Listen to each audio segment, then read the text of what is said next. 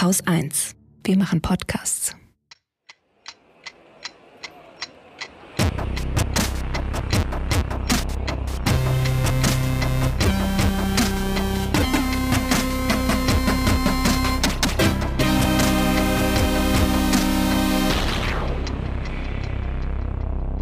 Willkommen zur Wochendämmerung vom 14. April 2023 mit Verpackungen, den Pentagon Leaks, Tüten, Belarus, Husten, Georgien, Strom, Macron und Lula, Chinesen, erneuerbaren Energien, Franzosen, einer guten Nachricht, dem Börsenticker. Einem Limerick der Woche. Und Katrin Rönecke.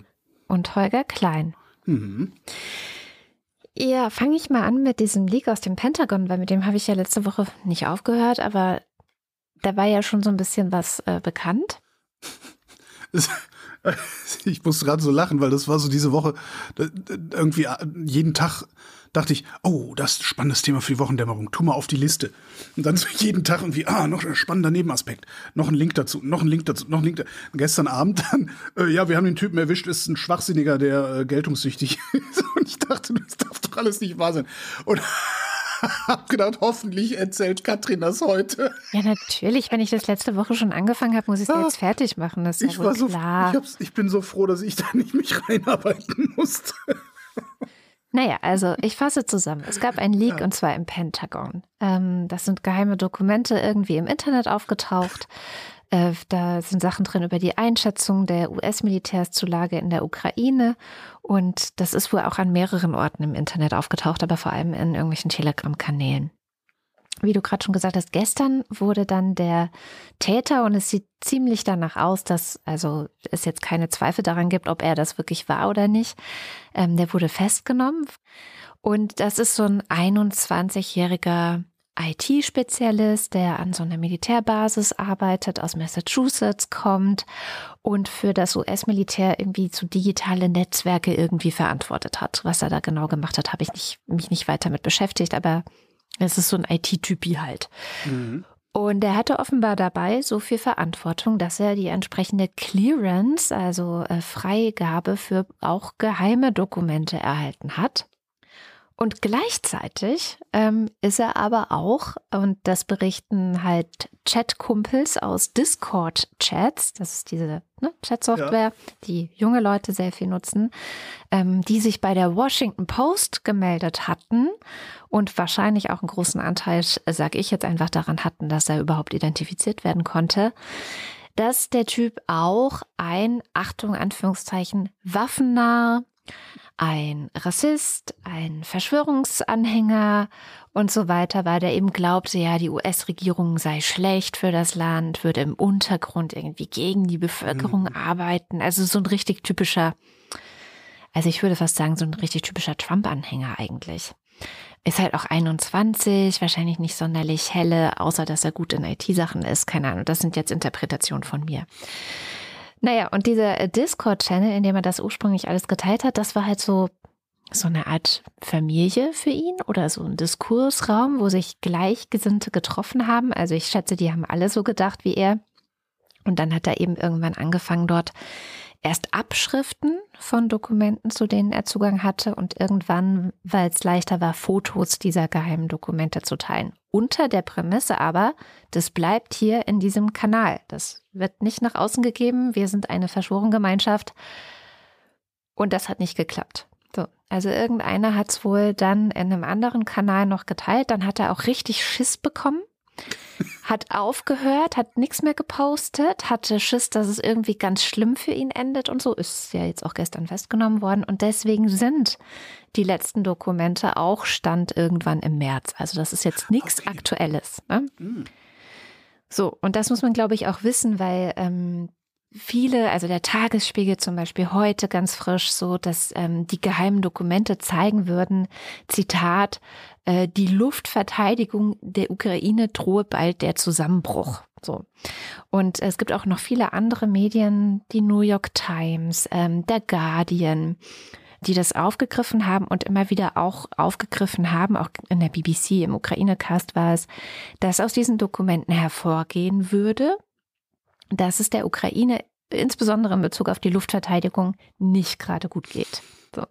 Denen geht die Munition aus ähm, und dass die eigentlich nicht mehr wissen, wie sie dann vielleicht irgendwann, ja, falls es mehr Angriffe Russlands geben sollte, wie sie sich verteidigen sollen und dass sie im Grunde viel Munition verschießen wegen dieser blöden iranischen Drohnen, die ja auch äh, ständig dahin kommen.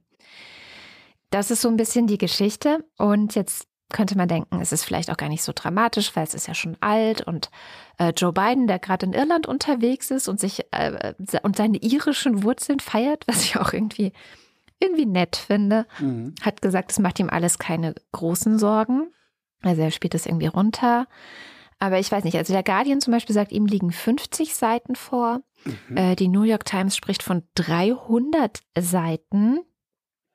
Und das finde ich schon alles irgendwie nicht, so unübersichtlich. Nicht auch, mehr so ne? klein. Ne? Also es ist dann irgendwie schon so ein bisschen mehr, als er irgend so ein kleiner Deppi hat äh, da irgendwie halt Sachen geteilt und wahrscheinlich auch schon seit Monaten mhm. geheime Dokumente geteilt in diesem Discord-Channel, bevor es dann eben irgendwie rausgekommen ist von dort. Was wir wirklich wissen, und das hast du auch gerade schon gesagt, es ist unübersichtlich, wir wissen nicht, was wir wissen. Mhm. Also ich fand auch einen ganz guten Einwurf von dem Ukraine die Lage Podcast. Da ist dieser Militärexperte Mölling, der immer wieder so ein bisschen seine Einschätzung gibt und der hat gesagt, naja, wäre ich der US-Geheimdienst und da kommt jetzt so ein Leak raus. Ich glaube, was ich als erstes machen würde, wäre viel mehr Dokumente noch äh, irgendwie ins Internet rumstreuen die so ähnlich aussehen, aber die gefaked sind und die alle auf eine falsche Fährte führen, um einfach Verwirrung zu stiften. Ist halt auch die Frage, wie viel von, sagen wir mal, es sind 300. Ja, wie viele davon sind echt? Hat, ja. hat dieser, ne, hat dieser Wichtigtour vielleicht nur 10 veröffentlicht und irgendeine Agency hat das gesehen und gedacht, oh, da, da, machen wir, da machen wir einen dickeren Schneeball draus oder irgendwie sowas. Das ich, ja. Die Ukraine jedenfalls ist nicht sehr begeistert weil eben jetzt auch überall davon geredet wird, dass sie sich nicht mehr verteidigen kann. Ja. Also, in der, also was die Luftverteidigung angeht. Das ist natürlich total scheiße äh, in der jetzigen Situation. Einerseits. Andererseits ist es natürlich ein guter Anlass zu sagen, ergebt mal Flugzeuge. Ihr seht doch hier, wir, wir stehen kurz davor. Äh, ne? Das habe ich auch gedacht. Und das, das habe ich gedacht. Ja. Aber man würde doch eigentlich auch davon ausgehen, dass die westlichen Unterstützer alle längst im Bilde waren, bevor es diese Leaks gab. Oder? Also ich meine, ja, ja, eben, das ist halt alles sehr, sehr. Also die Taz ähm, von heute, also von, von heute oder von gestern, siehst du? Nee, ich glaube von gestern war es. Die hat ein Interview ähm, mit John Kiriakou gemacht. Er war lange Jahre bei der CIA, ähm, ist äh, Whistleblower geworden. Und zwar ist das der Typ, der das Waterboarding der bei der CIA ja. aufgedeckt hat damals und ist jetzt irgendwie, weiß ich gar nicht, ist, keine Ahnung, was er macht, Sicherheitsberater oder was auch immer diese Leute dann so machen, nachdem sie aus dem Knast kommen. Und der sagt halt auch so, nee, nee, hör auf, das ist alles irgendwie das ist absolut, das ist weitgehend wertlos, was da passiert. Ja. Ähm, und äh, höchstwahrscheinlich auch Desinformation. Weil, und das finde ich eigentlich auch den, den interessantesten Punkt, da musste ich auch am stärksten lachen. Irgendwann im Laufe der Woche als sie, äh, irgendwo stand, ja, also die, die USA, also die US-Geheimdienste hätten das russische Militär praktisch komplett durchdrungen und infiltriert. Hm. Da habe ich mir dann überlegt, was da jetzt wahrscheinlich für eine nackte Panik bei denen ausbricht. Und also, ja, es, es sieht halt echt so aus, als, also, ja, es sieht halt nach allem aus. Das ist das Interessante. Ja, aber ich meine, ich mein, die Geschichte ist eigentlich, ein 21-Jähriger gibt in der Discord-Gruppe an. So. Genau. Und da geht alles los. Genau. Und dann äh, wird aber so ein riesiges, so, so ein riesiges, krasses international, alles ist völlig im Aufruhr. Ähm, ja, mal sehen. Interessant fand ich auch, das ähm, war ein, ein Tut. Also äh, im Fediverse äh, habe ich eine Nachricht gelesen, ähm, und zwar eine These äh, aus einem ähm, Open Source Intelligence äh, Twitter Space irgendwie. Und zwar, der Typ arbeitet in der IT. Ja. Wahrscheinlich ist es eher einer, der Kabel stecken durfte. Ja? Und zwar an einem Ort, an dem Informationen zusammengetragen werden. Also er ist wahrscheinlich gar nicht so, eine, so, so, so, so, ein, Geheimnisträger gewesen. Mhm. Und in diesen Bereichen gibt's halt sehr sichere Bereiche. So, da wird, da wird mit Papier gearbeitet, das wird auch ausgedruckt und nach Bearbeitung würde das Papier dann in sogenannte Burnbacks gepackt, also ne, sofort in den Ofen werfen, also nicht, nicht aufmachen und sofort verbrennen. Ja. Und die These wäre, wer sammelt eigentlich diese Burnbacks ein und legt sie in den Ofen? Oh das eventuell ist das nicht nur ein 21-jähriger Angeber, sondern der Hausmeister vom Pentagon. Also klang es jetzt in dem letzten Artikel, den ich dazu gelesen habe, nicht, aber wer Okay. weiß. Vielleicht wissen wir dazu ja auch nächste Woche schon wieder ein bisschen mehr. Ja, das ist halt das Tragische. Das, das ist so, so eine, die ist derart äh, sich am entwickeln, diese Geschichte. Das ist praktisch nicht, nicht abbildbar. Ne? Ja. Ja, so ein bisschen wie was mit Twitter passiert. Kannst halt auch, ja, weiß Ja. keiner, was los ist. Ne? Ja, und dann vielleicht ein kurzer Blick nach Belarus. Da war Präsident Alexander Lukaschenko diese Woche kurz zu hören, der den russischen Verteidigungsminister Shoigu äh, wissen ließ, dass äh, Belarus übrigens erwartet, dass Russland auch Belarus im Zweifel so verteidigen wird, als wäre es ein Teil Russlands. Ja, klar. Und ähm, also der, der, das ist, du lachst und das vielleicht kurz erklären, warum es witzig ist, weil es, äh, wir wissen halt, dass es nicht so viel Sinn ergibt, sich auf Russland zu verlassen. Das ist das eine. Das Fragt andere Deutschland, falls ihr da Zweifel haben sollt. oder Armenien. Oder Armenien. Das andere, warum es witzig ist, ist, dass Shoigus Antwort nicht in den Medien zu finden ist. Und ich meine, die waren da ja zusammen, also die, der, die Ja. saßen da ja zusammen und das hat aber nicht, das gibt keine Antwort. also zumindest nicht in den Medien. So. Das finde ich auch ganz witzig. Mal gucken, was daraus wird. Weil ja, also Belarus kriegt Schiss, ne? äh, seit äh, Russland da seine Atomwaffen teilweise hinlagert und so Belarus mit benutzt als militärische, äh, militärischer Startpunkt für den Krieg in der Ukraine. Ähm, die kriegen halt einfach Schiss, dass sie da vielleicht ins Visier geraten könnten, falls das Ganze noch weiter eskaliert und deswegen Ja, diese Bitte. Da hat er sich ganz schön was eingebrockt, der Lukaschenko, aber da ist er selber schuld. Und dann vielleicht noch ein kurzer Blick, wenn wir gerade in Osteuropa sind, nach Georgien. Da gab es nämlich am Wochenende wieder Proteste in der Hauptstadt Tiflis.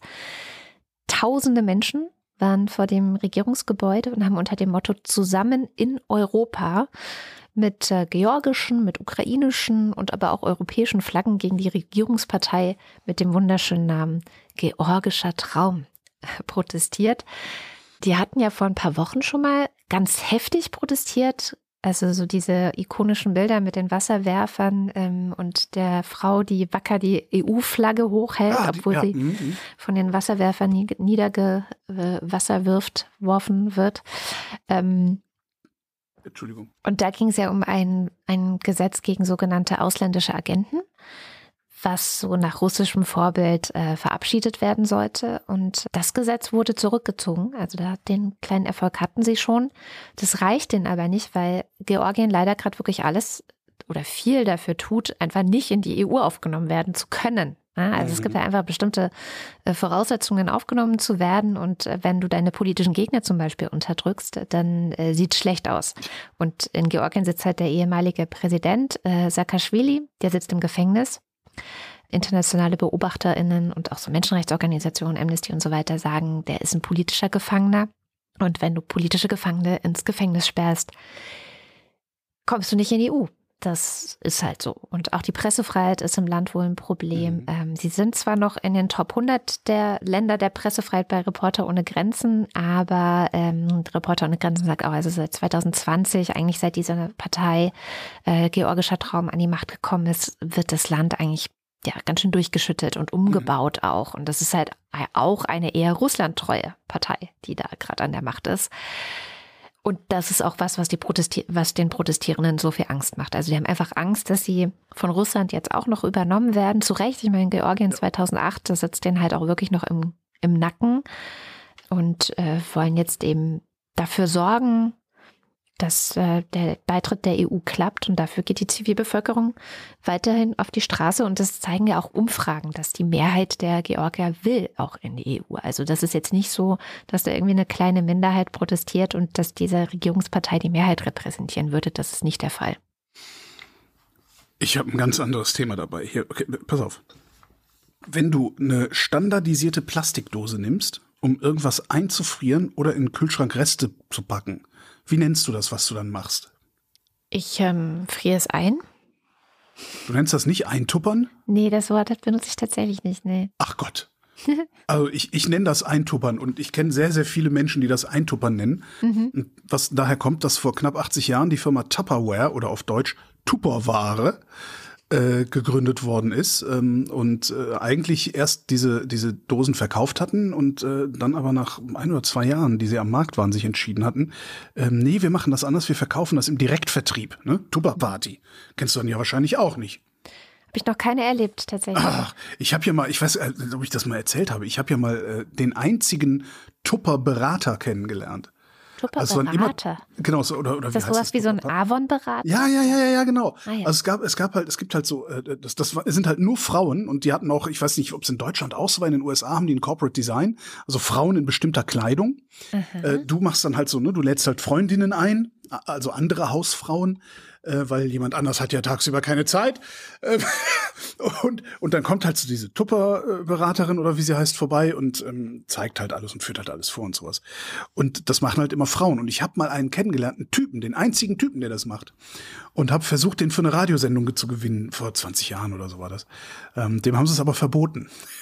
Fand ich total schade. Sonst hätte ich mit dem eine Tupper-Party im Radio gemacht. Ich, Naja gut, jedenfalls stehen die kurz vor der Pleite. Tupper steht kurz vor der Pleite, weil Tupper-Partys, das ist was für Mutter, ja, aber für unsere Generation und unsere Kinder ist so Direktvertrieb vielleicht nicht mehr unbedingt das Ding, wo man sich Gefrierdosen holen wollen würde. Jetzt haben sie es in den USA im letzten Jahr in den Einzelhandel gebracht. Ähm, sieht aber so aus, als wäre das zu spät. Ach, das Wir war überhaupt sehen, nicht im dieses Jahr- Einzelhandel bisher. Nee, das hast du im Einzelhandel nicht gekriegt. Also du konntest das. Oh. Ich, Naja. also ich rede jetzt explizit von den USA. Von den du, konntest USA, Es, mhm. du konntest es hier bestellen, das weiß ich. Ja. Ähm, in den USA hast du es im Einzelhandel anscheinend nicht gekriegt, ja. Also ich weiß aber, dass mein Supermarkt, der macht immer so Treuepunkte-Aktionen. Dann kannst du so Treuepunkte sammeln. Pro Einkauf 5 Euro gibt es einen Punkt oder so. Mhm. Und da gab es immer mal wieder auch äh, Tupperware, Produkte, die du dann bekommen konntest, wenn du das irgendwie, weiß nicht, wenn du 30 Treuepunkte hattest oder sowas. Also da bin ich mir recht sicher. Und ich glaube eigentlich auch, das müsste ich jetzt, weiß ich jetzt nicht, ob es die nicht tatsächlich auch in den Supermarktregalen bei uns gab. Hm. Ich weiß auch, ich habe es mir auch im Internet bestellt, aber Ja. da ist der Markt wahrscheinlich dann noch wesentlich kleiner. Und das scheint nicht, wie gesagt, scheint nicht gereicht zu haben. Also die, die Aktie ist äh, ganz fürchterlich abgesch abgeschmiert. Äh, Sie haben Liquiditätsprobleme. Kann also sein, dass dieses Jahr das Jahr ist, in dem Tupperware, vor die Hunde geht. je nachdem, wo ihr lebt, Tupperware vor die Hunde geht. Ja. Was ich irgendwie total tragisch fände, weil das ist so, ne, da werde ich ja gleich konservativ, wenn ich. Aber was genau findest du daran tragisch? Weil ich meine, Ach, es gibt ja so- 10.000 Alternativen. Ja, aber Was mit ja wahrscheinlich auch der Grund ist, dass mit denen kann man natürlich nicht eintuppern, weil da fehlt der Tupperseufzer. Tupperseufzer? Der Tupperseufzer. Was ist denn der? Haha, Katrin kennt den Tupperseufzer nicht. Was ist der Tupperseufzer? Der Tupperseufzer, also du hast, du hast diese Schüsseln, das sind, die sind meistens rund. Also ich kenne Tupper im Wesentlichen als runde Schüsseln. Mhm. Runde Schüssel, runder Deckel. Du drückst den Deckel drauf, der hat ja so eine, so eine Nut, ne? Ja. Also drückst den Deckel auf die Feder, also das Gegenstück der Nut, und dann ist da ja recht viel Luft drin und du möchtest ja, dass das Ding irgendwie verschlossen bleibt. Und dann drückst du in der Mitte auf den Deckel Ja. ja, und hebst nochmal an so einer Lasche ganz kurz den Deckel an einer Ecke an und dann macht's pft. Und dann hast du da so viel Luft rausgelassen, dass Ja. Mhm. das Ding ein bisschen einen Unterdruck hat und den Deckel festzieht. Das ist der Tupperseufzer. Mein Gott, was ich Geil, hier alles oder? lerne. Ja. Und ich meine, also ich werde, ich habe schon gedacht, so, boah, ich, ich kaufe mir noch ein paar Tupperschüsseln, bevor das zu Ende geht. Weil solange sich jemand an dich erinnert, bist du nicht gestorben. Und eins ist sicher, Tuppern werde ich nie mehr aus meinem Wortschatz rauskriegen. Oh je. Weil das ist ein unverdächtiger Begriff. Oder ist das überhaupt unverdächtig? Ist es auch wieder irgendein Ismus, dessen ich mich schuldig mache, wenn ich, wenn ich Sachen eintupper? Weiß nicht. Also hätte ich jetzt noch nichts von gehört und ich bin ja ziemlich vogue, wie alle wissen. Stimmt, du bist, äh, also Voker geht's ja gar nicht. Ja, dann noch ein Themenbruch von Tupper zu China. Ich bin heute für, für einen Boulevard zuständig. Ist das? Ja, aber das können wir gerne Ja. immer so machen, wenn du Ja, möchtest. du, Also, also kein Problem, dann laber ich ja- einfach so daher. Muss ja auch unterhaltsam sein hier. Ich habe ja immer diese schweren Themen, so wie China zum Beispiel. Auf jeden Fall ist äh, Luis Ignacio Lula in China. Das ist der Präsident, der Wiederpräsident von Brasilien, 77 Jahre alt, schon ein bisschen äh, älterer Herr, wollte eigentlich im März schon in China sein, da war er aber dann krank und ist jetzt endlich dort und will nichts Geringeres dort, als zusammen mit China den Frieden in der Ukraine auf die Beine zu stellen. sagt er. Und Mhm. ist vielleicht ein etwas äh, sehr großes Ziel für jemanden, der Russland nicht mal sanktioniert, also der Ja. da nicht mitmacht und auch ähm, vor einer Woche noch gesagt hat, na ja, also für einen Frieden in der Ukraine, dann müsste man aber vielleicht, also müsste die Ukraine wahrscheinlich auf die Krim verzichten. So, Ja. dann könnte man ja mal gucken. Wo die Ukraine gleich gesagt hat, äh, nein. und das einfach nur abgelehnt hat. Und ich glaube, wenn du als großer Friedensbringer auftreten willst, solltest du vielleicht nicht gleich zu Anfang eine der beiden Kriegsparteien komplett verlieren, wenn du irgendwas sagst. Vor allem, äh, also er wird so zitiert mit, dass er sich das so vorstelle, dass sich dann alle an einen Tisch setzen und ähm, er quasi sitzt da dabei und dann redet man mal. Ne? Genau. Mhm. Während die Russen äh, weiter fleißig andere Ukrainer köpfen. Ne? Ja, Reden also mal. ist alles etwas seltsam. Ich meine, das, was er, glaube ich, da auch versucht, ist anzuknüpfen an dieses Bild, weil es, er ist halt ein Star. Also in der internationalen Linken ist Lula einfach ein Star. Ja, ein Star des Antikapitalismus, ein Star der Umwelt- und Sozialbewegungen, ein Star der Friedensbewegungen. Und ich glaube, der ist da einfach ein bisschen stecken geblieben in dieser alten Rhetorik und versucht sich jetzt damit zu schmücken. Ne? Also natürlich, wenn er es schaffen würde, dann wäre das ja der größte Coup und dann würde man Lula für immer in der Geschichte äh, in Erinnerung behalten als den Friedensbringer in der Ukraine. Ich glaube, so ein bisschen stellt er sich das wahrscheinlich vor. Aber am Ende ist das äh, dann auch wieder nur ein weiterer, zumindest im Moment ein weiterer, wie nennt man das denn, Sargnagel oder ein weiterer Strich am Armutszeugnis der internationalen Linken, die ja wirklich diesen Unterwerfungspazifismus derart tief verinnerlicht zu haben scheint, äh, dass mit denen praktisch nichts mehr anzufangen ist. Wenn man dem folgen würde, dann könnte man ja einfach Brasilien überfallen und sich beliebige Stücke davon nehmen. Ja, so ganz so krass ist er nicht drauf. Also er hat auch klare Worte gegen Moskau gefunden und er ist auch dafür, dass Russland sich aus all den Gebieten, die seit dem 24. Februar 22 besetzt wurden, wieder zurückziehen Mhm. muss und so. Also es ist kein, nicht dieser krasse Unterwerfungspazifismus, wie man ihn jetzt bei den äh, Wagenknechts und Co. findet. Und Okay. er hat zum Beispiel auch auf UN-Ebene, also all die Resolutionen, die Russland verurteilten, hat er alle mitgetragen, also hat Brasilien alle mitgetragen, also hat sich da auch klar positioniert.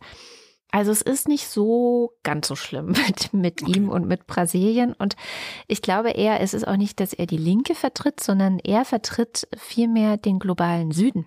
Und sozusagen der globale Süden als eine wichtige Komponente Ja. in der weltweiten Politik. Deswegen auch dieser Besuch in China. Die sind ja alle beide auch Mitglieder in dieser BRICS-Gruppe, wo Mhm. Russland auch Mitglied ist, die aber ja viel mehr für eine alternative Weltordnung, wo nicht die USA so dominant sind, stehen. Und ich glaube, das ist viel mehr der Punkt. Eigentlich ist es eher so ein Anti-Amerikanismus hier, der da äh, stark zum Tragen kommt und deswegen auch diese starke Verbindung ähm, mit China jetzt wieder. Ne? Also es gab unter Bolsonaro einen Bruch zwischen China und Brasilien.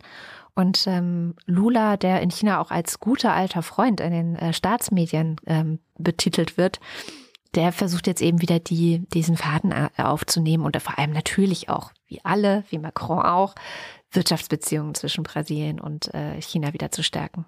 Was ich immer nicht verstehe, ist, also was ich verstehe, ist, das ist äh, der globale Süden sozusagen. Also es ist halt nicht bei denen vor der Haustür. Und man muss sich nur mal angucken, wie wir reagieren, wenn bei denen vor der Haustür irgendwas los ist. Ja, eben. Dann werden wir wahrscheinlich auch die Ersten, die sagen, ja, mein Gott, dann gib doch das Amazonasbecken an Argentinien euch. ab. Genau. Genau, diesen, ne, das, das weiß ich nicht.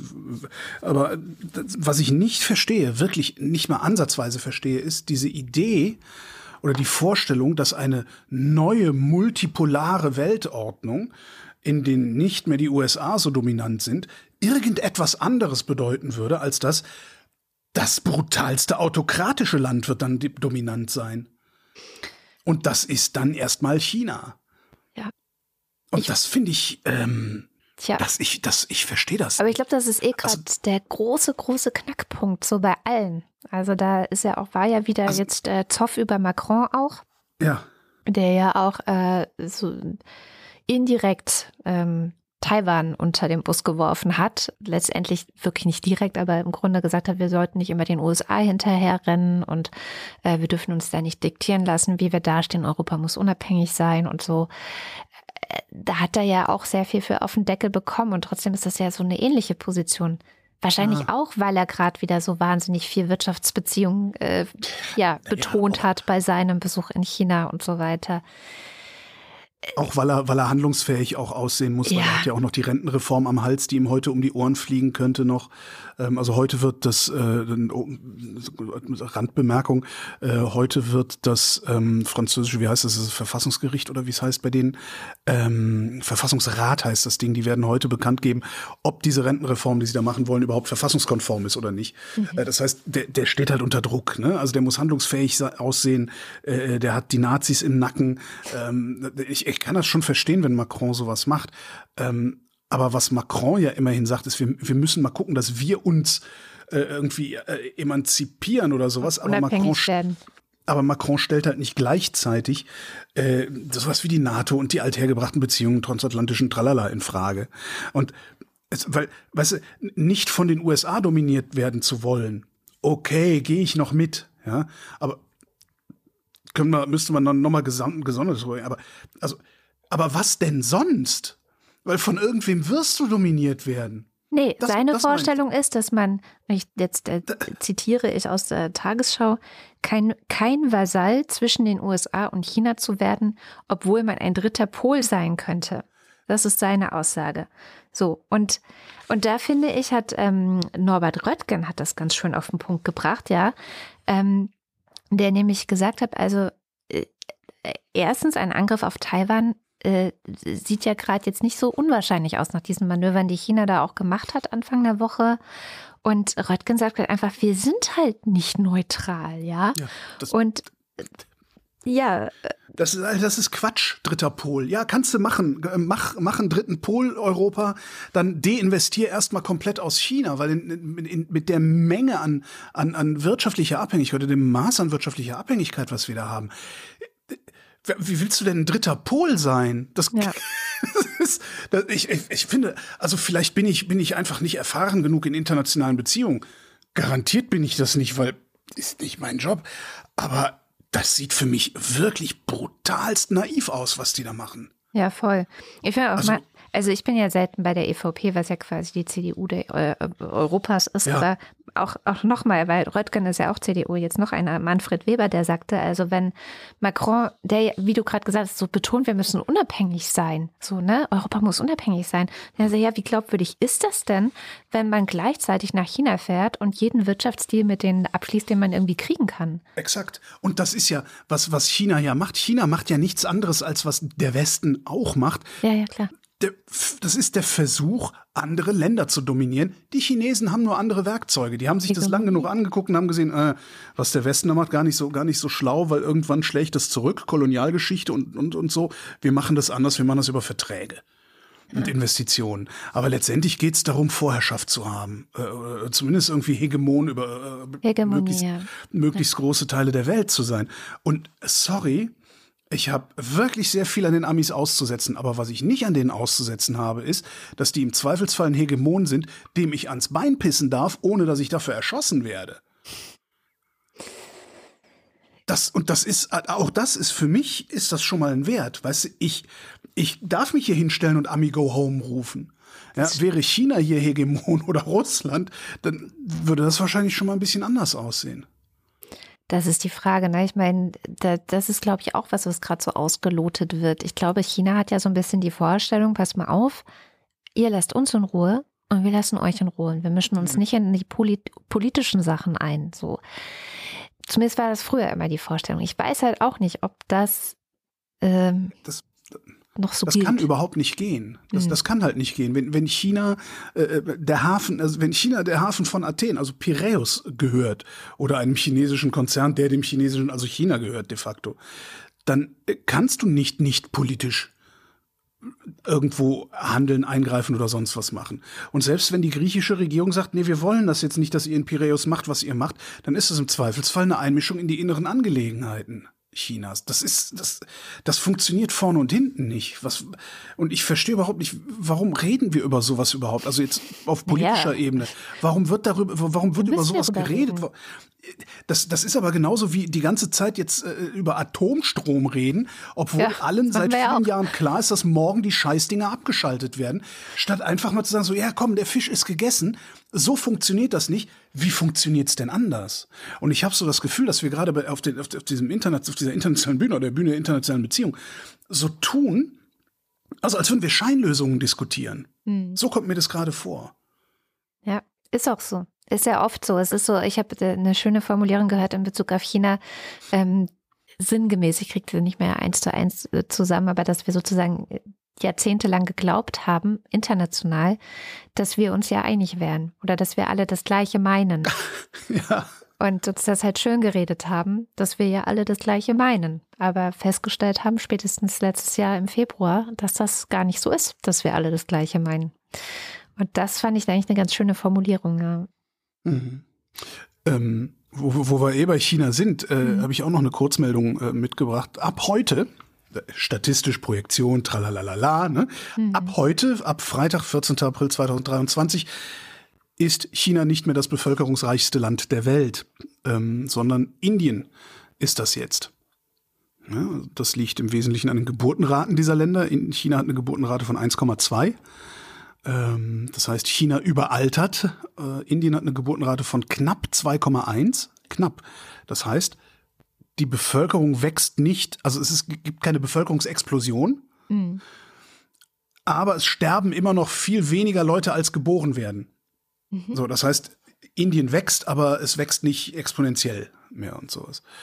Ähm, und ich glaube, dass das ja übrigens auch der Grund dafür ist, dass äh, Xi Jinping so blöd rumhodet in letzter Zeit einerseits, ne? Also China, äh, weil China wollte reich werden, bevor es alt wird. Ist so, ein, so ein Satz, den man häufig hört auch. Und das ist schiefgegangen. Ähm, das, anders ausgedrückt, der hat, der hat seinen Leuten nichts anderes mehr anzubieten als irgendwelche Märchen von der Grandiosität ihres Landes. Und die erzählt er vor allen Dingen auch, indem er erzählt, was China nicht ist.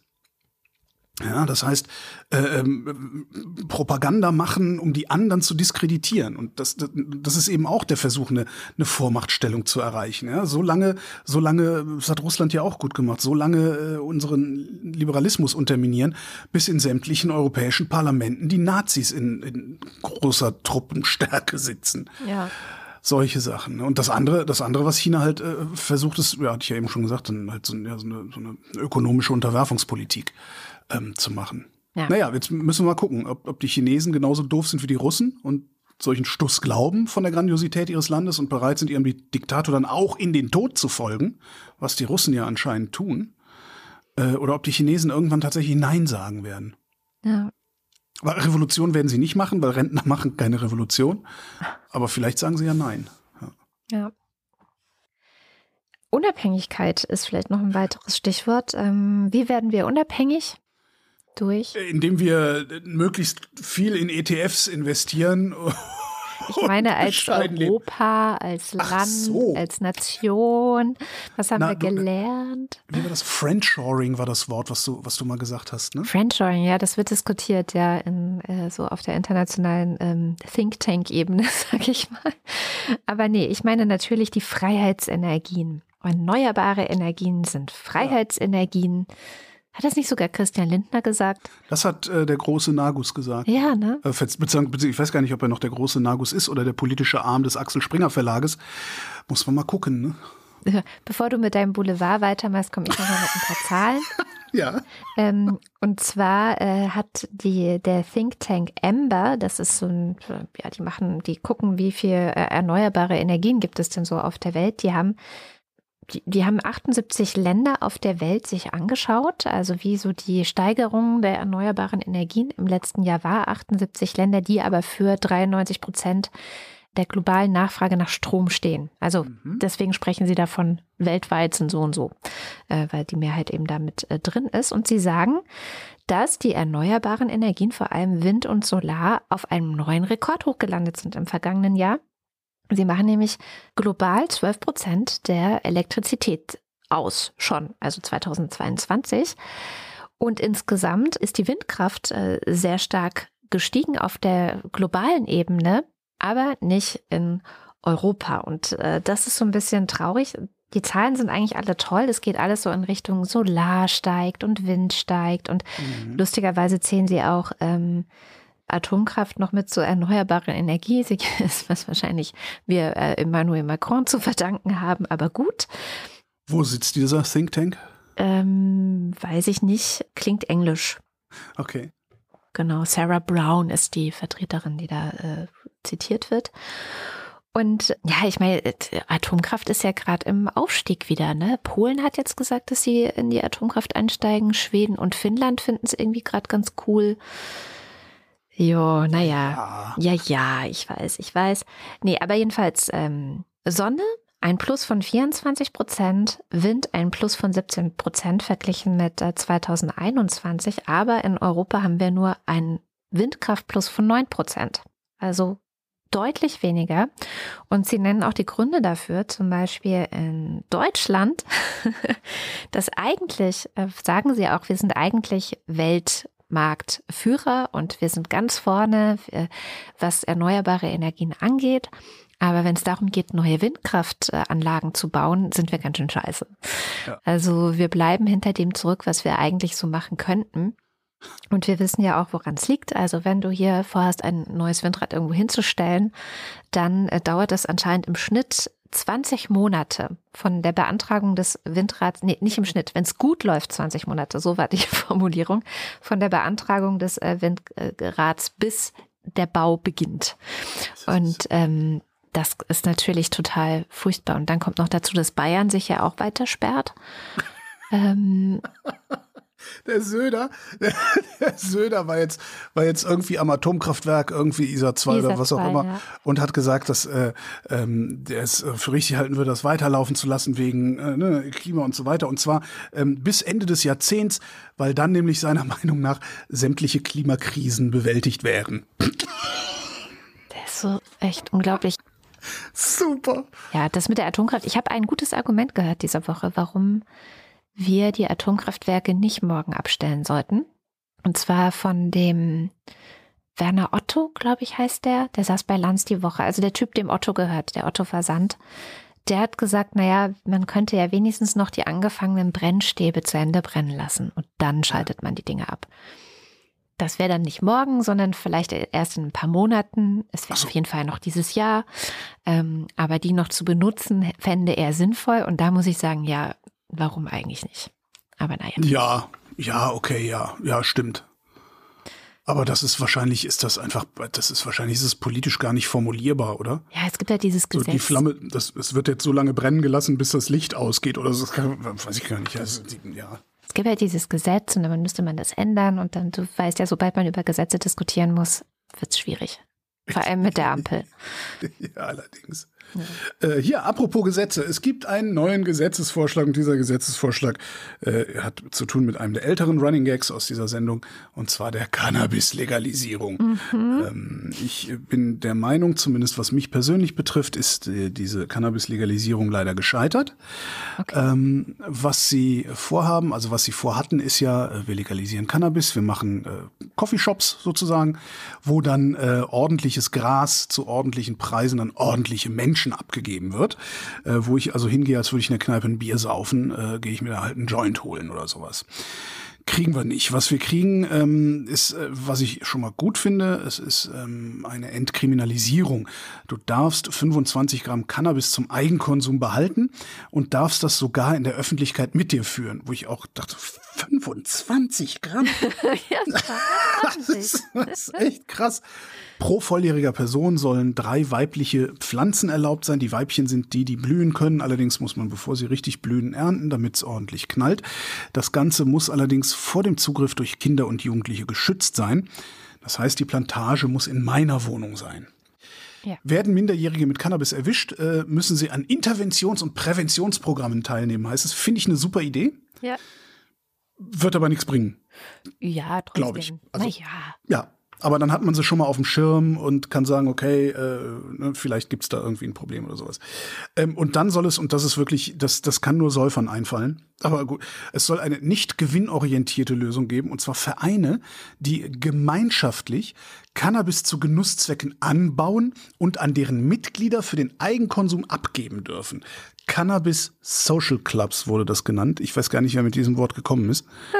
Und da packe ich mir wirklich, also man muss in ein Register ein, ne, du musst Vereinsmitglied sein. Das heißt, du musst in ein Register eintragen lassen, dass du Kiffer bist, damit der nächste rechtsdrehende Innenminister eine schöne praktische Liste von Leuten hat, bei denen er die Polizei vorbeischicken kann, die dann mal eben Führerscheine kassiert. Naja, das ist Naja, natürlich deine so das- Auslegung. das ist gang und gäbe. Wenn ich, äh, wenn ich 0,1 was Mikrogramm oder wie, nee, ein Mikrogramm pro Liter Blut THC oder sowas im Blut habe, dann äh, muss ich, kriege ich erstmal einen Lappen abgenommen. Selbst wenn du nicht im Auto unterwegs bist, gibt es einen Eintrag in, in, ins, äh, wie heißt das hier, Führerschein-Register. Äh, Register. Also das ist, das ist jetzt nicht so, dass du dann völlig unbehelligt bleiben würdest und ich bezweifle, dass du dann völlig unbehelligt bleiben wirst.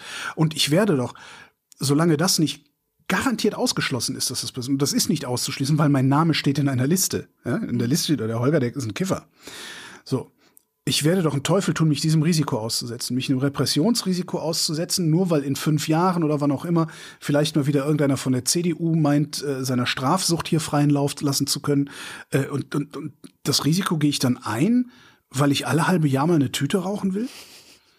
Und da, da werde ich, dann, ich werde doch, äh, realistischerweise werde ich mich auf dem Schwarzmarkt versorgen. Oder ich werde gucken, dass ich mich auf dem Graumarkt versorge, also bei jemandem irgendwie mir Weed kaufe oder, oder, oder mir was schenken lasse, äh, äh, ja, der, der, der, ja, der drei Pflanzen hat.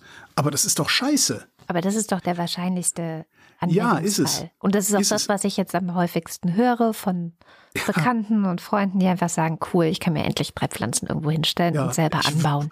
Äh, Kann, ich kann das leider nicht. Ich würde es sofort machen, aber ich habe einen Nordbalkon. Ja, ich leider auch. Das heißt also, falls irgendjemand, äh, Naja. falls irgendjemand dann äh, willens ist, äh, hier einen Graumarkt aufzumachen, lasst es uns wissen. Komm, ne? Also was, was aber immerhin, also das muss man denen lassen, Straffreiheit. Und Straffreiheit ist wirklich das Wichtigste daran. Ja, ähm, weil das ist halt wirklich, äh, wie ich eben sagte, diese Strafsucht, die da dahinter steht, äh, alles bestrafen und verbieten und nochmal draufhauen, das ist krank und das hat halt überhaupt nichts äh, genutzt. Was ich interessant finde, ist, warum das jetzt in diese deutsche Vereinsmeierei abgerutscht ist. Genau, ich wollte gerade sagen, willst du noch erzählen, warum? äh, so- Was ja gerade.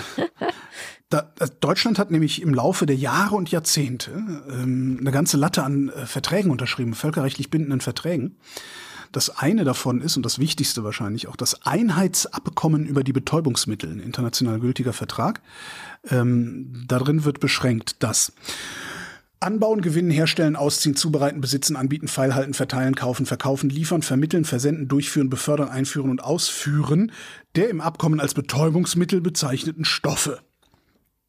Also du darfst überhaupt nichts damit machen mit Betäubungsmitteln, einschließlich Cannabis. Kanada hält sich da nicht dran.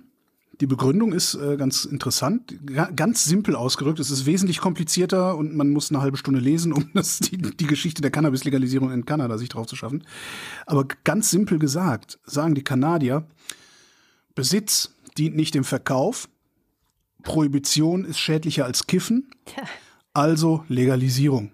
ja, richtig. Hat am Ende aber auch über 40 Jahre gedauert, bis die äh, das in ein Gesetz gießen konnten. Ähm, Bolivien hat es auch was Interessantes gemacht. Bolivien, die bauen Coca an und da gehört es halt, wie bei uns ist ja Kultur, besoffen Leute tot zu fahren. In Bolivien ist Kultur, Coca-Blätter zu kauen.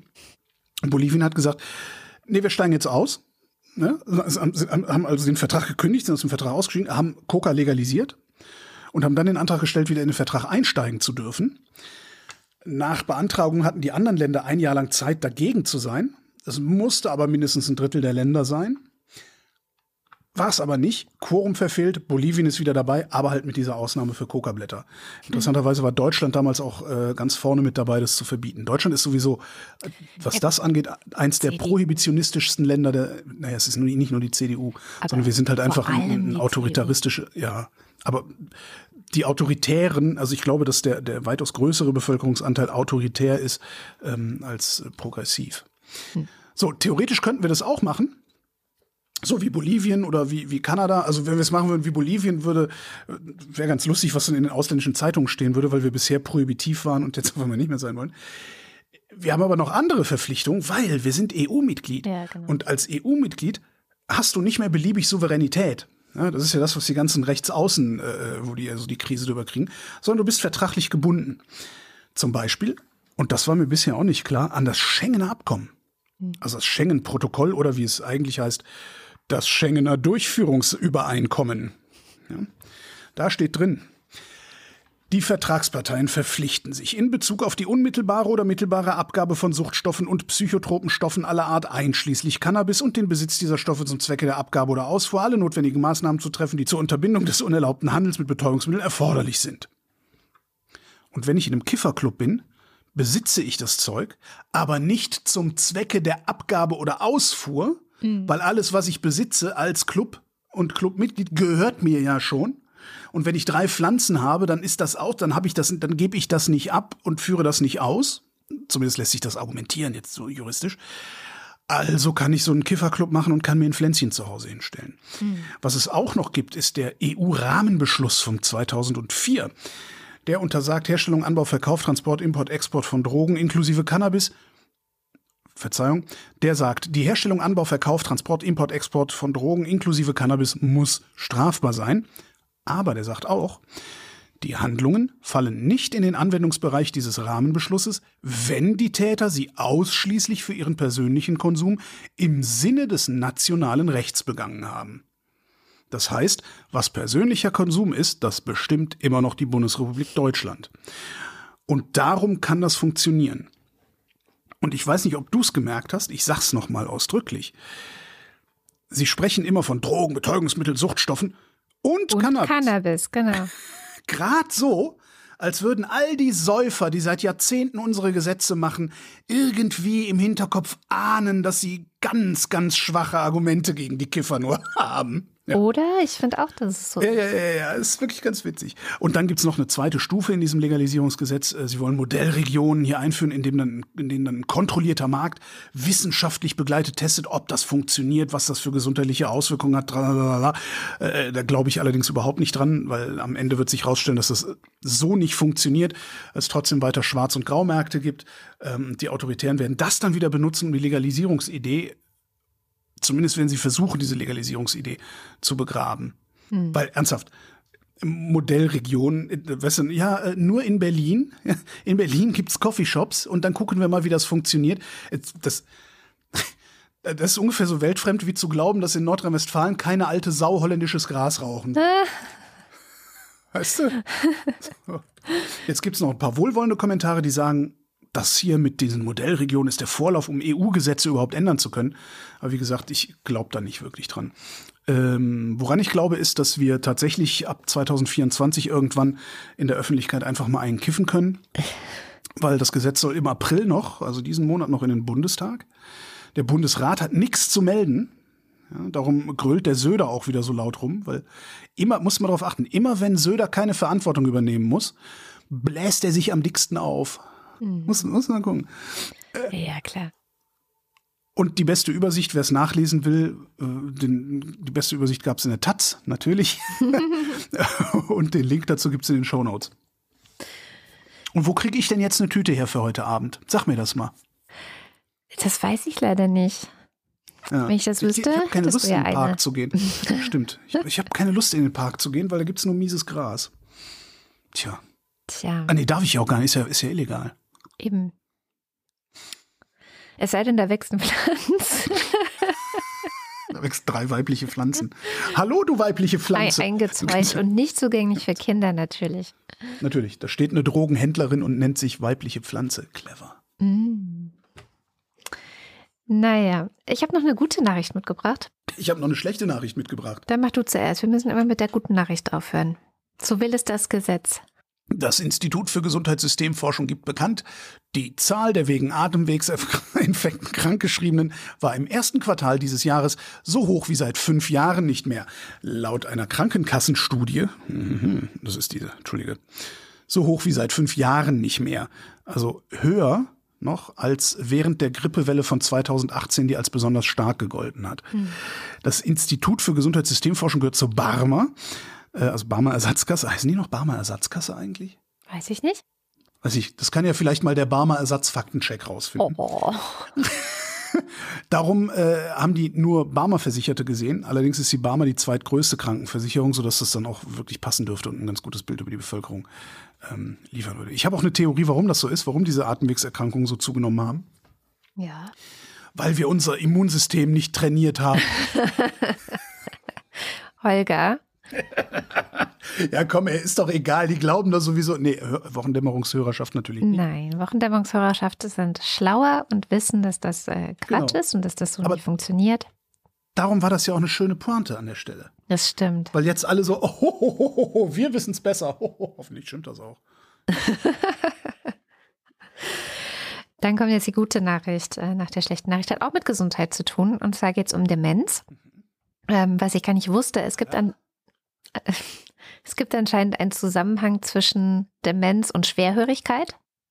Hä? und, und also ein leichter Zusammenhang, aber Menschen, die schwerhörig sind oder irgendwann schwerhörig werden, und das kann man ja schon mit Anfang 40, also ich äh, muss inzwischen schon aufpassen, haben ein erhöhtes Risiko für Demenz, verglichen mit Menschen, die nicht schwerhörig werden. Und äh, das wusste man irgendwie schon länger. Das ist jetzt irgendwie nicht so wahnsinnig neu. Man hat jetzt aber nicht gewusst, ob man das beheben kann oder dieses erhöhte Risiko senken kann, wenn man diesen Leuten einfach Hörgeräte gibt. So. Und da gab es jetzt eine Studie, ähm, wo auch wirklich viele Menschen teilgenommen haben und die auch über zwölf Jahre lief, also wirklich eine Langzeitstudie. Das heißt, ähm, die Daten sind wirklich ganz gut. Über 400.000 Menschen haben äh, dran teilgenommen alle aus UK. Das Durchschnittsalter war 56 Jahre alt. So, und die hat man sich zwölf Jahre angeguckt, wie hören die und wie hoch ist deren äh, oder ja, wie entwickeln die eine Demenz oder nicht. Und hat gesehen, wenn Menschen, die schwerhörig werden, Hörgeräte nutzen und wirklich früh Hörgeräte nutzen. Also im Grunde heißt das für alle, die zuhören, wann immer ihr merkt, dass ihr schwerhörig werdet, holt euch Hörgeräte. Sofort. Oder wenn eure Frau euch sagt, dass ihr mal zum Ohrenarzt gehen sollt. Das kann sein, dass ihr schwerhörig seid. Es kann sein, dass es psychosomatisch ist. Erfahren Sie übernächste Woche in dieser Sendung, was es bei mir ist. Jedenfalls, das Risiko einer Demenz ist dann, wenn man Hörgeräte trägt, genauso hoch wie bei Menschen, die nicht schwerhörig sind. Gibt es, gibt es irgendwie eine, eine, eine Vermutung, was da passiert, dass das, ob den, dass das irgendwie, ob das zusammenhängt mit Neuroplastizität, also dass das Gehirn, also in dem Moment, wo ich meine Umgebung auch akustisch schlechter wahrnehme, arbeitet mein Gehirn ja auch nicht mehr so ja. äh, auf, auf solchen Touren wie vorher. Ja, das, das wäre auch meine Vermutung. Aber hm. mehr als Vermutung gibt es dazu leider noch nicht. Es ist sogar mhm. so, dass äh, im Guardian ein Professor zitiert wird, der die ganze Kausalität ähm, in Frage stellt und sagt, na ja, aber vielleicht gibt es ja auch den umgekehrten Zusammenhang, dass Menschen, die dement sind, einfach nicht checken, dass sie mal ihr Hörgerät reinmachen sollten. Kann ja auch sein. Ich finde es auch, ich finde es zu plausibel, ähm, weil sie eben wirklich geguckt haben, naja, schwer, also das, wie gesagt, das mit den Schwerhörigen, dass die ein höheres Risiko haben, das weiß man. Mhm. Da gibt es anscheinend irgendwie einen Zusammenhang und jetzt hat man ja wirklich nur geguckt, macht es einen Unterschied mit den Hörgeräten? Und mhm. insofern finde ich es nicht so plausibel, dass es umgekehrt sein soll. Also dass die Menschen mit äh, Demenz einfach das mit den Hörgeräten verchecken. Aber es ist nicht auszuschließen. Nee, das. Nicht. Ach so, Sie haben Demente angeguckt, die regelmäßig Hörgeräte tragen und festgestellt, dass die weniger dement sind sozusagen, oder? Nee, Sie haben einfach über 400.000 Menschen angeguckt. Okay. Und daraus, also das ist so ein riesengroßes Panel. Das ist wie so, weiß ich nicht, bei uns das äh, sozioökonomische Panel. Und dann kannst du ja verschiedenste Erkenntnisse aus sowas rausziehen, wenn du so Menschen beobachtest. Und daraus ergab sich eben der Zusammenhang mit der Schwerhörigkeit und der Demenz. Also viele Menschen, die man sich da angeschaut, bekommen gar keine Demenz. Ähm, und man kann ja gucken, was gibt es für ein Risiko. Also es sind ja, es gibt einfach Zusammenhänge und ob das aber kausal ist, das stimmt schon, kann man natürlich bei so einer Studie nicht so richtig sagen. Ja, ja, ja, Klar. Aber es sieht so aus. Also holt euch Hörgeräte. Weil es, das ist übrigens auch die gute Nachricht. Also es sieht so aus, als könnte man dieses Risiko damit wirklich senken. Jetzt gibt es noch ein Tipp hinten raus von mir, den, äh, was mir, das, ist mir noch nicht so klar. Also wie gesagt, ich, ne, du hast ja gesagt, geh mal zum Ohrenarzt. Ich glaube, du hörst schlecht, vielleicht brauchst du ein Hörgerät. Ähm, dann habe ich mit meinem Cousin darüber gesprochen. Und der sagte dann, ja, äh, nee, oh, gute Idee, ähm, wenn du, wenn du mal mach mal, ich habe ja jetzt auch Hörgeräte und total super alles. Äh, ich telefoniere sogar gerade damit, so irgendwie so Dual Use irgendwie ist. Und äh, der sagte, und das war mir gar nicht so klar, dass also die Hörgeräte, äh, wie heißen die, die Hörgeräteläden, das ist so ein bisschen so Gelddruckmaschinenartig sind die unterwegs. Also die Krankenversicherungen, äh, auch die gesetzlichen oder gerade die gesetzlichen, äh, zahlen sehr viel dazu zum Hörgerät. Ähm, und trotzdem ist es wohl so, dass äh, den Leuten, die dann Hörgeräte bekommen, immer noch Hunderte bis Tausende Euro aus der Tasche gezogen werden für äh, einfachere Geräte. Und äh, mein Cousin sagte dann, äh, guck dir mal, und jetzt habe ich leider vergessen, wie der Laden heißt, äh, vielleicht fällt es mir wieder ein, dann tue ich es äh, zum Faktencheck dazu, ansonsten müsst ihr selber mal äh, recherchieren. Es gibt ein Internet, wie nennt sich das, ist ein, so ein Online-Only-Hörgeräte-Discounter. Mhm wo du äh, zwei verschiedene Geräte kriegst, entweder eins für hinters Ohr oder eins für ins Ohr. Und die kriegst du zuzahlungsfrei. Und wenn du dann noch ein bisschen recherchierst, dann fällt dir auf, erstens, dieser Discounter gehört zu einer großen Hörgeräteverkaufskette, die in ihren Läden viel Geld nehmen, Geräte. Und die Geräte, die sie da verkaufen, sind von einem namhaften Hersteller, dessen Name aber nicht auf diesen Geräten steht. Ah. Das heißt, du kannst im Grunde nichts falsch machen, wenn du diesen, wie hießen die verdammt nochmal? Äh, wenn du, wenn du diese Dinger dir online bestellst.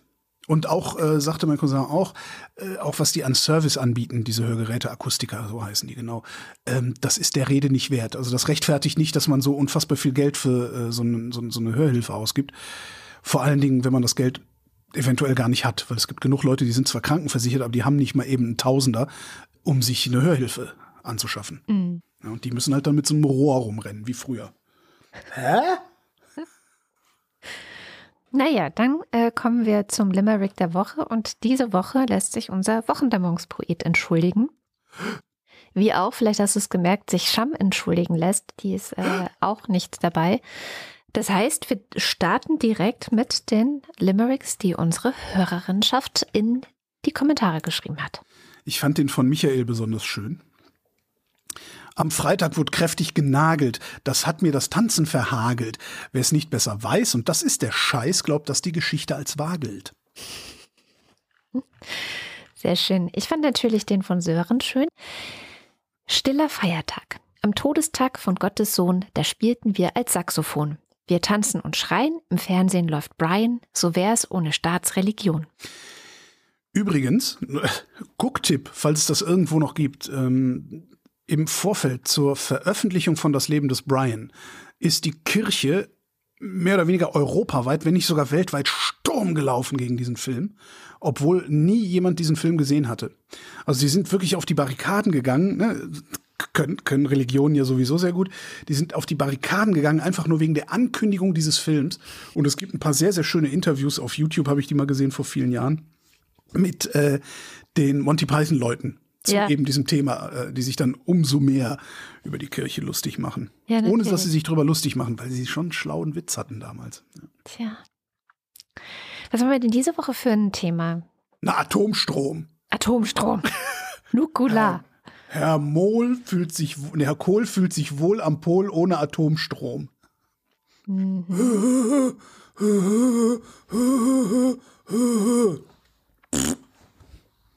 Okay, du hast Loriot nicht, das kann man mit dir nicht, das ist, mit dir ist einfach. Ich habe, aber ich merke mir es immer nicht. Das geht da rein und da raus. Wenn ich was gelesen habe, bleibt es hängen, aber nicht, wenn ich was im Fernsehen gesehen habe. Na gut. Also, also wir können aber auch was anderes. Atomstrom ist doch schön, weil Atom, also jetzt die, die schalten die Dinger wirklich. Ich finde das total interessant übrigens. Also jetzt mal von aller Ideologie, allem Pipapo mal abgesehen. Ich finde es total interessant. Das ist ein besonderer Tag morgen wir steigen morgen komplett aus der Kernkraft aus. Ja. Und ich finde das irgendwie total cool, weil ähm, Deutschland neigt ja, das ist ja auch so eins meiner großen Themen immer und immer wieder. Wir sind so verzagt.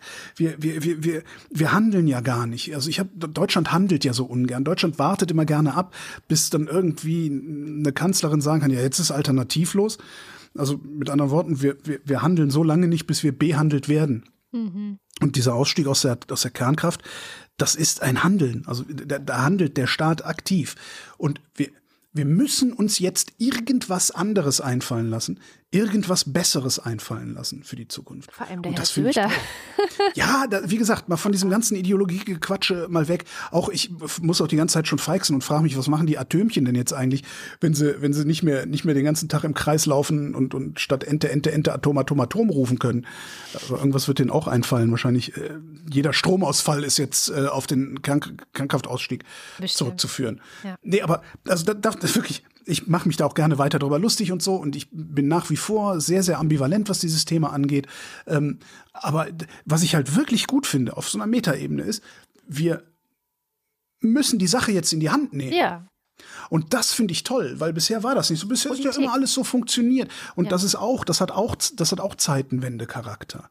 Wir müssen uns um uns kümmern. Wir müssen unser Schicksal selber in die Hand nehmen. Es funktioniert halt nicht mehr. Wir können uns jetzt nicht mehr. Und da hat Macron recht. Wir können uns nicht mehr wie die letzten 50 Jahre da unter dem, unter dem nuklearen Schirm der USA ausruhen. Irgendwann müssen wir da drunter mal raus.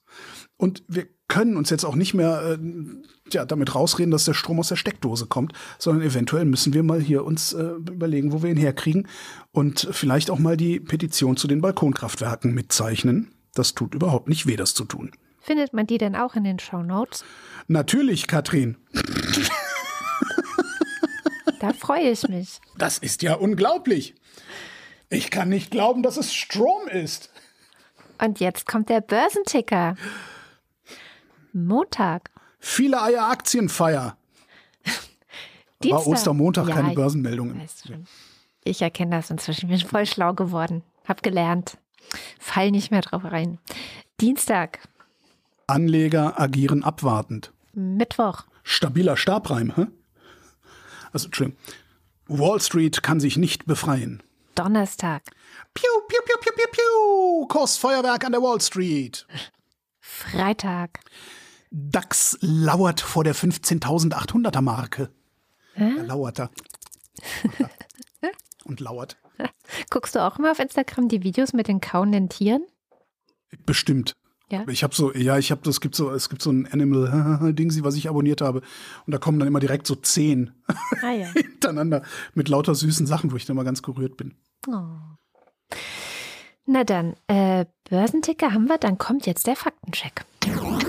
Heute wieder mit Katharina Alexander. Hallo Katharina. Hallo Katrin. Was hast du denn in den vergangenen zwei Stunden noch so finden können, was du gerne korrigieren oder auch ergänzen würdest? Also, wir starten mal mit einer Ergänzung zu Georgien. Du hattest ja erzählt, dass der ehemalige Präsident Mikhail Saakashvili dort im Gefängnis sitzt und das stimmt auch.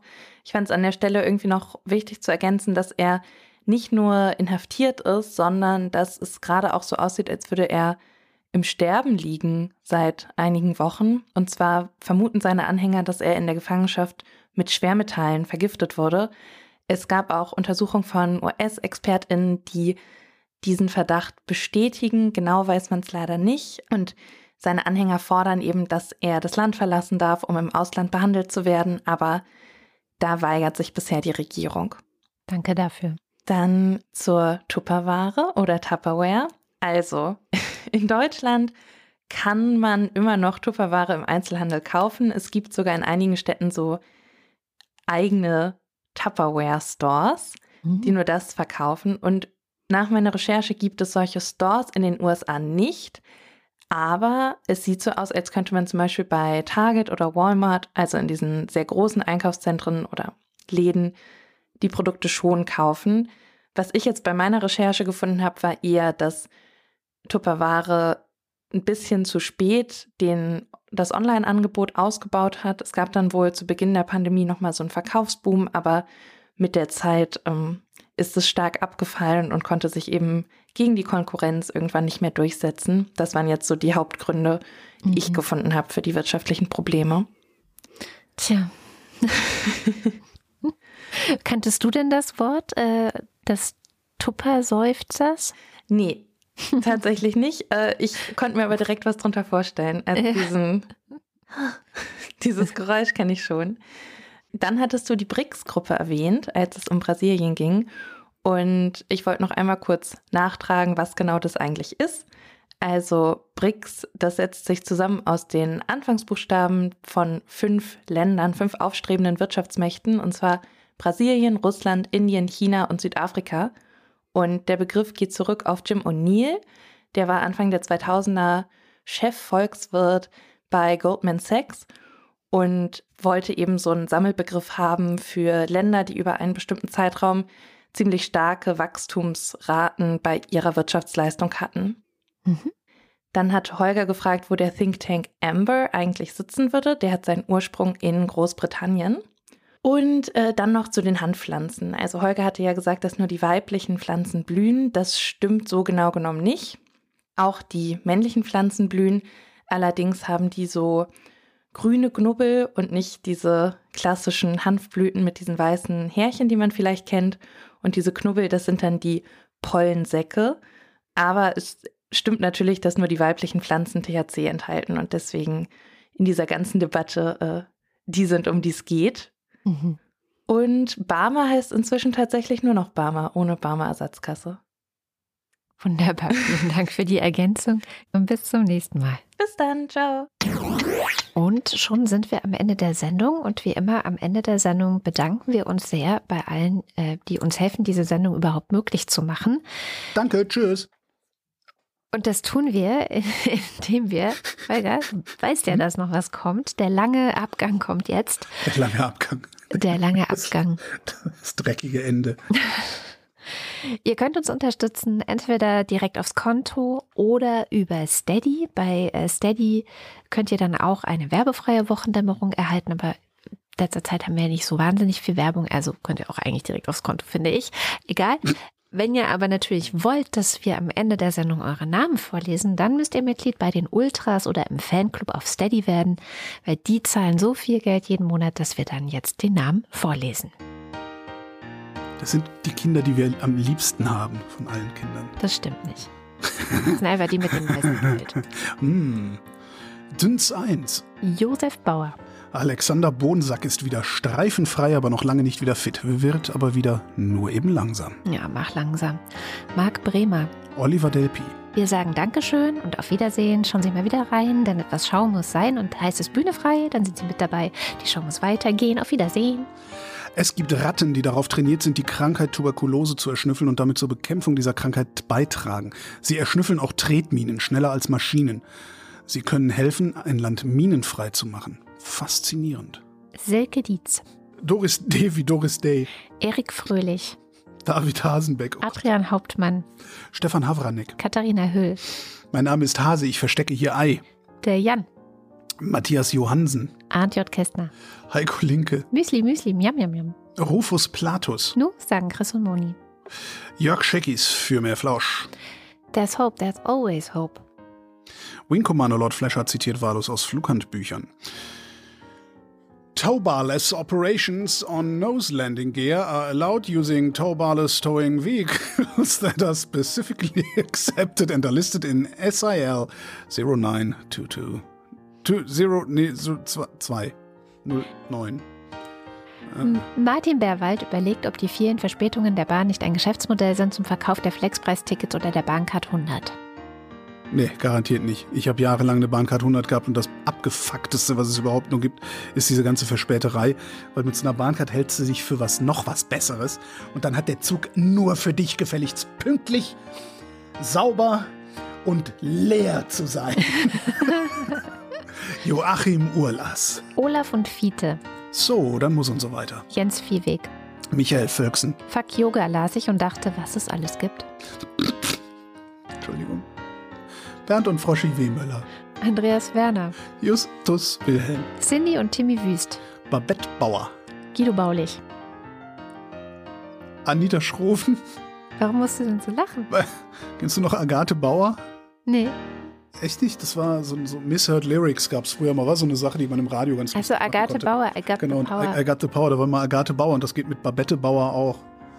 Also es ist das äh, egal, das reimt sich nicht. Wie nennt man das denn? Das, das Maß, das Versmaß, das Hier kommt der Fanclub. Juli und Sebastian. Mein Luftkissenfahrzeug ist voller Aale. Wie viele Aale passen denn in so ein Luftkissenfahrzeug? Andi 3000. Mähen Äbte Heu, Äbte mähen nie Heu, Äbte beten. Timo Altfelde. Katrin Apel, Matze aus Spandau. Simon Axmann, Ist das der Typ, der hier Bürgermeister werden will? Nee, das, der hieß anders aus Spandau, ne? Dirk B. Martin Balaschk. Enthält Glu- Glutamat. Sebastian Banse. Johannes Bauermann. Thomas Bauer. Jan Beilecke. Florian Beisel. Oben. Mailand oder Madrid, Hauptsache Italien. Benedikt der 16. Alice und Biele. Fast, ne? Fast hätte ich es in dein Hirn gehabt, ge, ge, ge, Ja. getan. Ich habe mich aber angestrengt. Peter Blachani. Jan Blendeck. Bibi Blocksberg. Markus Boslett. Um teilzunehmen, brauchen Sie kein Teilzunehmen. Klaus Breyer. Daniel Bruckhaus. Martin Buchka. Clemens Langhans und Christoph Henninger. Seid ihr von der Jüdischen Volksfront? Christoph Henninger und Clemens Langhans. Jüdische Volksfront? Quatsch. Wir sind die Volksfront von Judäa. Gian Andrea Konzett. Katrin Czernotzki. Thomas D. Eigentlich heiße ich Dana. Der Wind, der Wind, das himmlische Kind. Cristiano del Tauscho.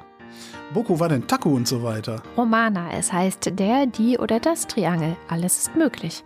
Ich möchte doch einfach nur hier sitzen. Jan und Steffi empfehlen euch Time is Up von Marc Bennecke zum Beispiel auf YouTube zu sehen. Sebastian erinnert an Mehmet Kubaschik. Roland Erck. Claude Fankhauser. Matthias Flader. Silke Baumeister und weiter geht das Lied. Ich esse Blumen, denn Tiere tun mir leid. Lieber Akazien statt einen dicken, fetten Schinken. Ich esse Blumenfleisch, bringt mir Übelkeit und die Fäkalien tun danach nicht mehr so stinken. Vielleicht ein Vorteil bei einer Trockentrenntoilette. Oliver Förster. Der Fossibär. Lucy fragt sich, warum immer noch so viele auf Twitter sind. Das frage ich mich auch. Ja.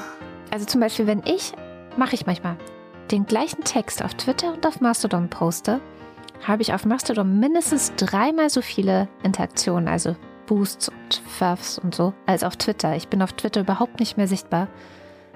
Obwohl ich Ja. auf Twitter mehr als doppelt so viele Follower habe, aber das geht da total unter.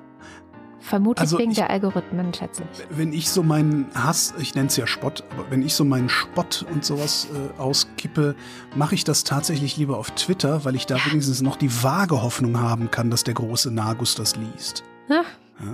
Oder irgendwelche Redaktionen, denen ich ans Bein pinkle, weil sie mal wieder Mist gebaut haben. Ja, naja. Also das finde ich dann, das ist, das ist irgendwie so, Selbst wenn aber sie es ja, lesen, ändert das ja nichts. doch, doch, doch, in Redaktionen schon, die glauben, das wäre Volkes Stimme, was da Das passiert. stimmt. Das ist, ja, das ist ja das ganze Problem. Darum konnte der Laden ja nur so groß werden. Aber ja, ist, ist schon richtig. Die ganzen, die ganzen angenehmen Sachen, äh, die Ja. ganzen angenehmen und interessanten Sachen, die tue ich Ja. alle auf, auf, auf Mastodon. Die kommen alle ins Fediverse.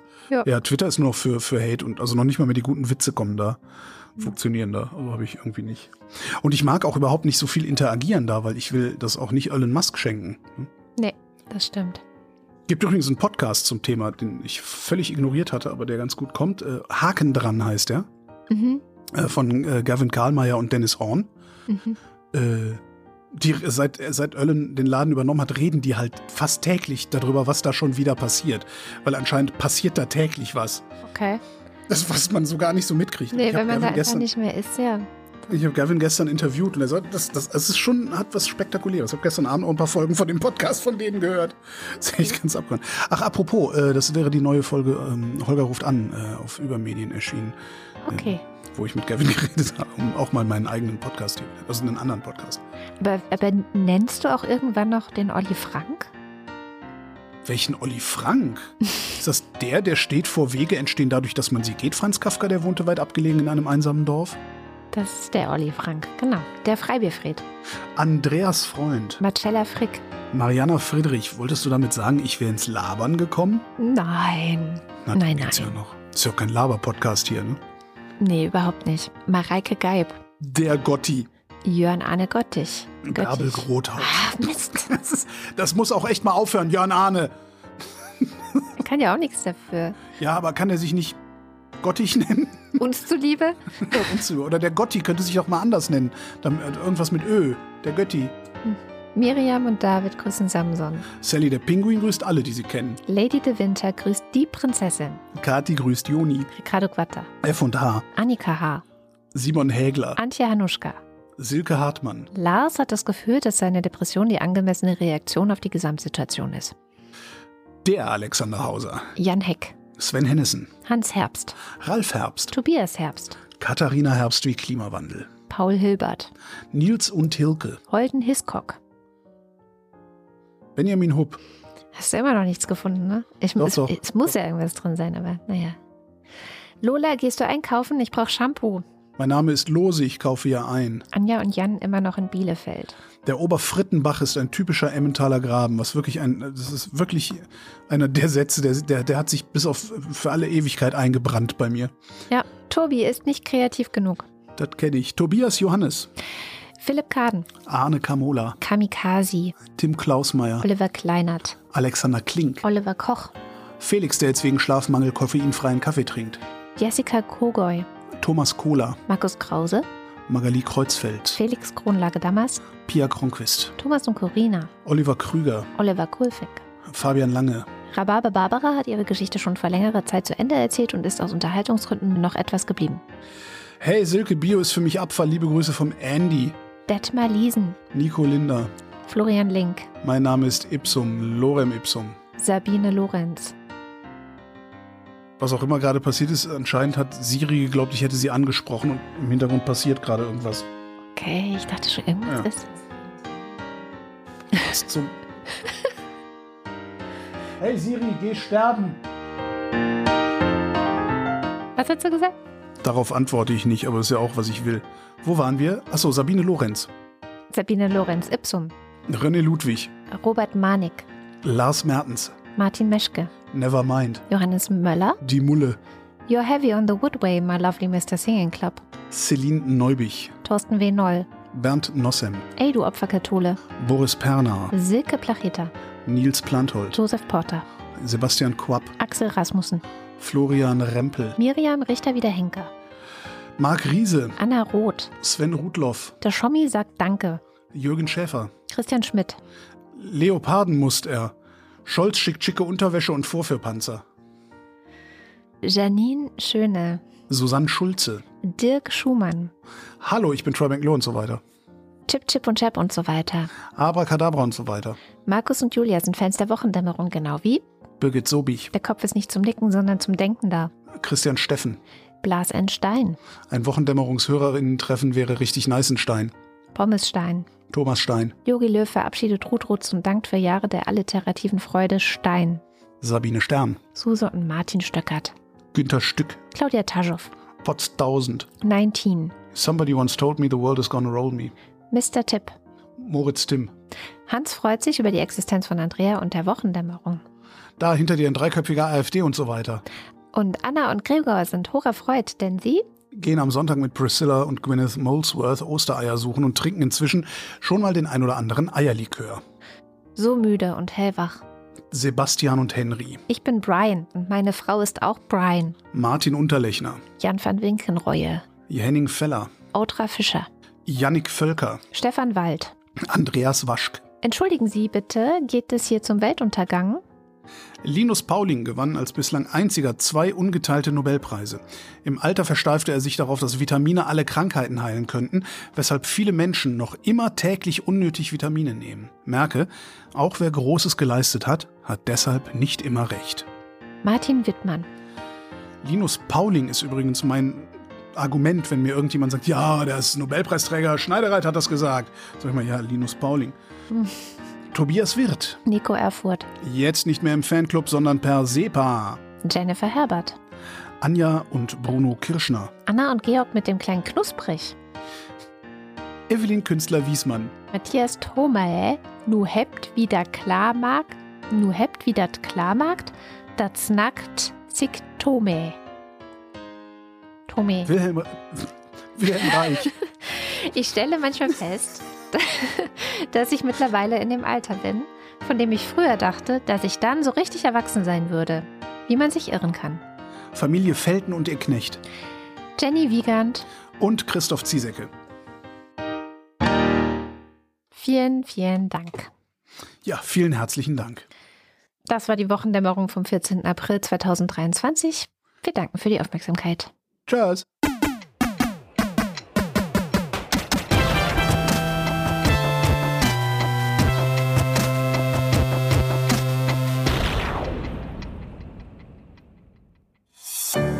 Produktion von Haus 1.